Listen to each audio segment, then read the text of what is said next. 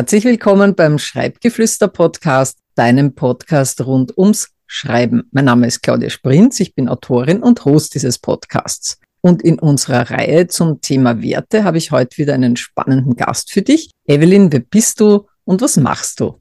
Ja, hallo Claudia. Danke, dass ich da sein darf in deinem Podcast. Mein Name ist Evelyn Großmann. Ich bin das Marketingköpfchen und ich unterstütze als Positionierungsexpertin und Marketingberaterin Coaches und Dienstleister, Dienstleisterinnen, sich klar, einzigartig und vor allem auch authentisch, also wirklich sie selbst am Markt zu positionieren. Denn wenn die Klarheit im Inneren da ist, wofür ich stehe, dann kann ich sie nach draußen tragen und dann kann ich damit genau die Kunden anziehen, die ich für mein Unternehmen gern haben möchte und mit denen die Zusammenarbeit dann gut funktioniert. Ich bin seit über 15 Jahren selbstständig. Ich war lange Jahre rein offline, regional hier tätig und war so als Marketing-Generalistin für kleine Unternehmen und Freiberufler unterwegs und bin jetzt seit zwei Jahren mit dem Fokus Online-Business am Markt und habe mich da eben noch ein bisschen auf das Thema Positionierung zugespitzt, weil das das Fundament in Sachen Marketing ist aus meiner Sicht. Ja, vielen herzlichen Dank. Marketing ist ja ein sehr häufig genannter Begriff und wird oft mit Werbung gleichgesetzt. Vielleicht magst du kurz mal dazu erklären, was denn da die Unterschiede sind, vor allem für Menschen, die mit Marketing bislang wenig zu tun hatten. Ja, gerne. Ja, das, passiert in der Tat oft, dass da so ein bisschen Verwechslungen entstehen. Also Marketing, erstmal der Begriff an sich, bedeutet einfach marktorientierte Führung eines Unternehmens. Das heißt, einfach das gesamte Unternehmen an den Erfordernissen und Bedürfnissen des Marktes ausrichten, sprich an Kundenbedürfnissen, an Marktregularien, die natürlich existieren, an allem, was eben seitens des Marktes auf das Unternehmen einprasselt. Und Marketing ist damit auch eine unternehmensstrategische Aufgabe, die weit über das reine Thema Werbung hinausgeht. Werbung ist letztendlich Kommunikation nach draußen, aber Marketing umfasst noch viel mehr. Da gehört auch die ganze Angebotsgestaltung, die Preispolitik und alles Mögliche dazu und auch so Dinge, die man vielleicht im ersten Moment gar nicht auf dem Schirm hat, nämlich zum Beispiel auch Arbeitgebermarketing kennt man vielleicht als Schlagwort, ist jetzt in Zeiten von Fachkräftemangel, ja, wird immer wichtiger. Also auch wie präsentiere ich mich nach draußen als Arbeitgeber? Employer Branding ist so der neudeutsche Begriff, den man vielleicht schon mal gehört hat, um eben auch die Mitarbeitenden anziehen zu können, die zum Unternehmen passen und die dann idealerweise auch lange im Unternehmen verweilen. Welche Rolle spielt da die Positionierung?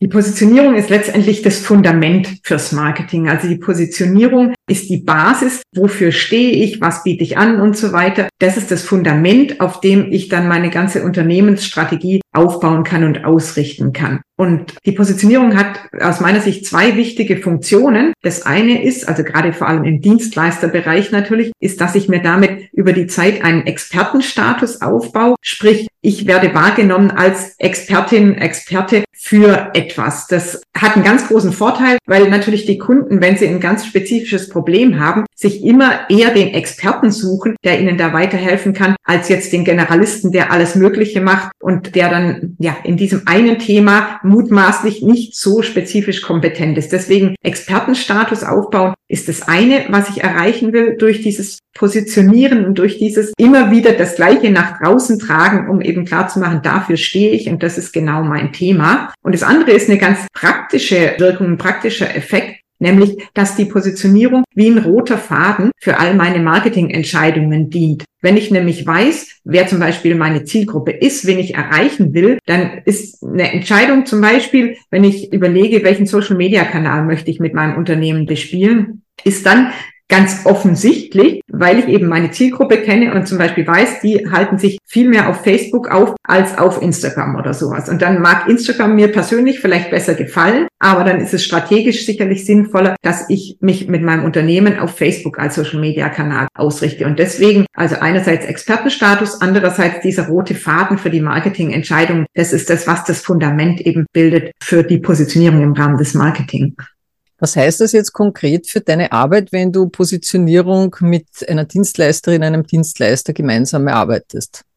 Ja, da habe ich ein Modell entwickelt, das zeige ich jetzt gerade einfach mal. Das ist mein Positionierungspuzzle. Man sieht, das sind vier Puzzleteile und es sind vier Fragen. Das sind letztendlich die vier Bereiche, die die Positionierung auch abdeckt. Die Fragen lauten, wer macht was für wen wozu? Und da gehe ich jetzt einfach ein bisschen genauer mal drauf ein. Wer, da geht es um das Unternehmen oder eben im Falle von Einzelunternehmen, von Dienstleisterinnen und Dienstleistern um die Person. Also wer steckt hinter diesem Unternehmen? Was ist sozusagen der Charakter des Unternehmens und eben diese Einzigartigkeit, die das Unternehmen von anderen unterscheidet oder den Unternehmer ist das erste Puzzleteil. Also wer macht was? Was logischerweise ist das Angebot. Da geht es darum, was biete ich an? Wie ist das auch strukturiert, damit es nach draußen irgendwo ein klares Bild abgibt? Das, man hat ja gerne mal diesen Bauchladen, wo dann äh, der Kunde überhaupt nicht eine klare Wahrnehmung hat von dem, was eigentlich da angeboten wird. Da ist es natürlich auch wichtig, dass eine Struktur drinnen ist in dem Angebot. Das heißt, Angebot im Falle natürlich von Dienstleistern sind es Dienstleistungen, im Falle von produzierenden Unternehmen sind es die Produkte oder eben kombiniert mit Dienstleistungen. Das ist das zweite Puzzleteil. Das dritte Puzzleteil, wer macht was für wen, ist die Zielgruppe. Ganz, ganz wichtig. Ich höre immer wieder, ich kann doch für alle was machen. Ja, Kannst du, kann man, aber damit ist man natürlich sehr diffus und letztendlich dann für keinen so richtig attraktiv. Da sind wir auch wieder bei dem Expertenthema. Wenn ich mich auf eine Zielgruppe spezialisiere, dann habe ich da natürlich ein tieferes Wissen, kenne deren Bedürfnisse noch viel besser, als wenn ich eben für alle da bin. Und entsprechend kann ich dann natürlich für die Zielgruppe auch viel zielgerichteter noch mit meinem Angebot sein. Also das ist das dritte Puzzleteil. Für wen? Und das vierte Puzzleteil, auch ganz wichtig, wozu ist der Nutzen, den ich mit meinem Angebot biete? Also der Kunde kauft ja nicht ein Produkt oder eine Dienstleistung um deren Selbstwillen, sondern er hat ein Problem und sucht eine Lösung. Und diese Lösung, die ich ihm liefere, diese Transformation sozusagen vom Problem zur Lösung, das ist das, was der Nutzen widerspiegelt und wo ich sagen kann, das hast du davon, wenn du mit mir arbeitest. Also man kann sich wirklich da plakativ die Frage stellen, was habe ich davon aus Kundenperspektive, um diesem Nutzen auf die Spur zu kommen? Und das sind so die vier Puzzleteile und anhand derer arbeiten wir auch Schritt für Schritt, um die Positionierung eben, ich, also wenn ich sie mit meinen Kunden erarbeite, zu entwickeln. Welche Rolle spielen dann die Werte im Kontext dieser Positionierung?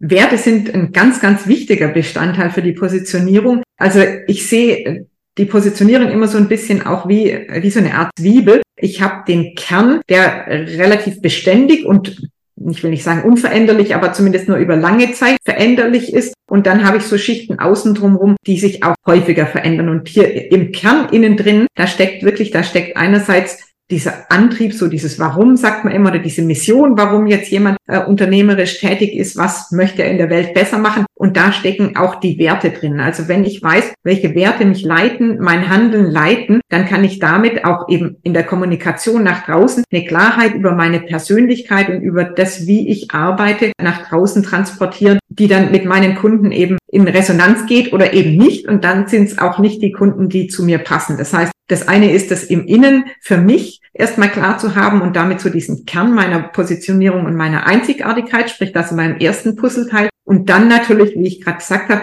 diese Resonanz dann auch mit dem Kunden, da sind wir dann im Puzzleteil der Zielgruppe. Wenn die Zielgruppe ähnliche Werte hat wie ich, dann ist eine Harmonie wahrscheinlich in der Zusammenarbeit und dann kann es eben passen. Und damit kann ich, wie gesagt, schon so eine Art Vorselektion treffen, dass die Kunden, die halt mit ähnlichen Werten resonieren wie ich, dass die sich angezogen fühlen und andere, die ganz andere Werte haben, automatisch erkennen, hm, das ist, glaube ich, nicht der oder die richtige für mich.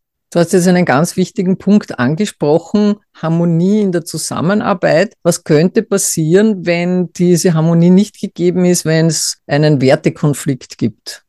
Genau, du sagst es, du nennst es schon beim Namen. Es gibt natürlich dann Konflikte. Also es harmoniert dann einfach nicht, weil irgendwo Interessen und äh, eben die Werte aufeinanderstoßen. Also ich sage jetzt mal ein Beispiel, ein ganz pragmatisches Beispiel. Einer meiner wichtigsten Werte ist zum Beispiel Wertschätzung. Und was man vielleicht auch noch am Rande dazu sagen kann, ist auch ganz wichtig, dass diese Werte, die man für sich so beim Namen nennt, dass man die auch für sich wirklich ausdefiniert, sprich für sich selber klar kriegt, was verstehe ich denn darunter, weil ich kann unter Wertschätzung was anderes verstehen als du und als äh, jeder unserer Zuhörerinnen oder Zuschauerinnen und Zuschauer. Und entsprechend ist es wichtig, was steckt da für mich drin und das äh, wieder zu meinem Beispiel zu kommen. Dieses Begriff Wertschätzung bedeutet für mich eben äh, respektvoller Umgang miteinander, Wohlwollen, Zuverlässigkeit und so weiter. Und wenn ich jetzt zum Beispiel einen Kunden habe, der mich wiederholt irgendwie bei Terminen erstmal eine Viertelstunde warten lässt, bevor er dann kommt, dann ist es für mich ein Konflikt, weil er mit meiner Zeit nicht wertschätzend umgeht. Er findet es vielleicht gar nicht schlimm und denkt sich, die wird schon noch irgendwas zu tun haben. Aber für mich ist das dann eben in dem Moment ein Problem, ein Konflikt und da gibt es dann eben Disharmonien. Klar, das akzeptiert man ein, zweimal, aber wenn das jetzt jedes Mal so ist, dann wird das für mich irgendwo Ärger und Wut hervorrufen und entsprechend merke ich dann halt, wenn die Werte nicht zusammenpassen, dass es halt nicht so richtig angenehm ist, mit so jemandem zusammenzuarbeiten. Wir haben jetzt gerade über Werte im Business beziehungsweise im beruflichen Alltag gesprochen. Wie sieht das jetzt im Privatleben aus mit der Familie oder mit Nachbarn und Nachbarinnen oder anderen persönlichen Bezugspersonen? Welche Bedeutung hat das hier?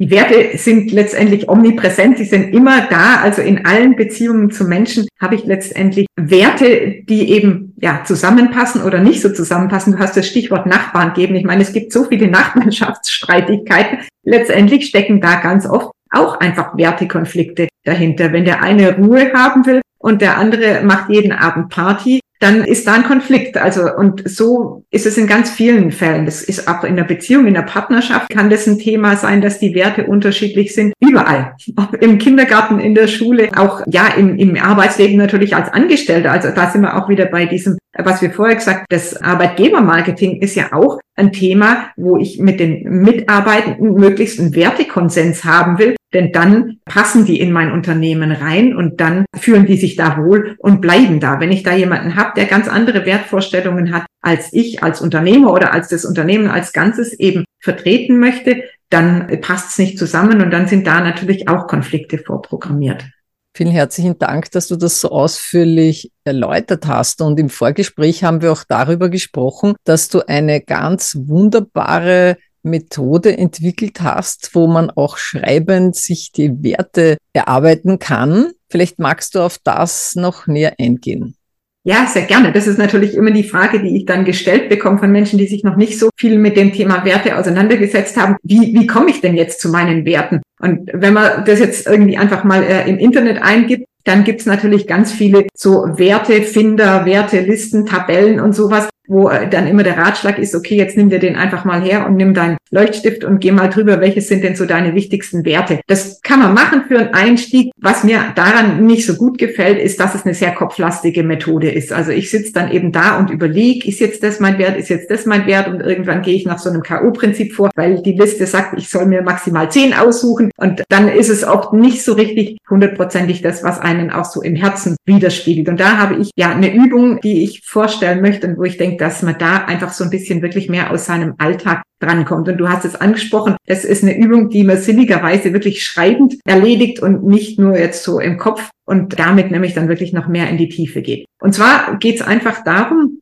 dass man sich mal am Ende des Tages hinsetzt und schaut, was waren heute Situationen, in denen ich mich richtig wohlgefühlt habe, da mal drei Situationen zu sammeln und auf der anderen Seite drei Situationen, wo habe ich mich heute geärgert, wo war ich wütend, wo war ich genervt, einfach drei negative Situationen. Und diese Situationen dann mal genauer anschaut und schaut, welche Werte sind jetzt im einen Fall erfüllt gewesen, im anderen Fall eben nicht erfüllt und woraus ist dann da der Konflikt entstanden. Also ich gebe auch da mal ein Beispiel. Was ist ich? Ich war mit meiner Familie heute Nachmittag am See und beim Eisessen und das war alles wunderschön. Dann sind Werte von Familie vielleicht erfüllt gewesen, von Natur, von Genuss zum Beispiel. Und Negativbeispiel hat man ja vorher auch schon mit der Pünktlichkeit oder Unpünktlichkeit. Ich bin von meinem Kunden sitzen gelassen worden und er hat den Termin einfach verpennt. Dann ist vielleicht der Begriff Wertschätzung nicht erfüllt oder eben verlässlicher Umgang miteinander und so weiter. Das heißt, ich kann aufgrund von Alltagssituationen eben Rückschlüsse ziehen, welche Werte mir wichtig sind. Und wenn ich diese Übung jetzt, klar, ich kann sie einmal machen, dann ist es schon mal ein Anfang, aber ich empfehle, sie wirklich mal vielleicht zwei, drei Wochen zu machen und jeden Abend sich die fünf oder zehn Minuten Zeit zu nehmen und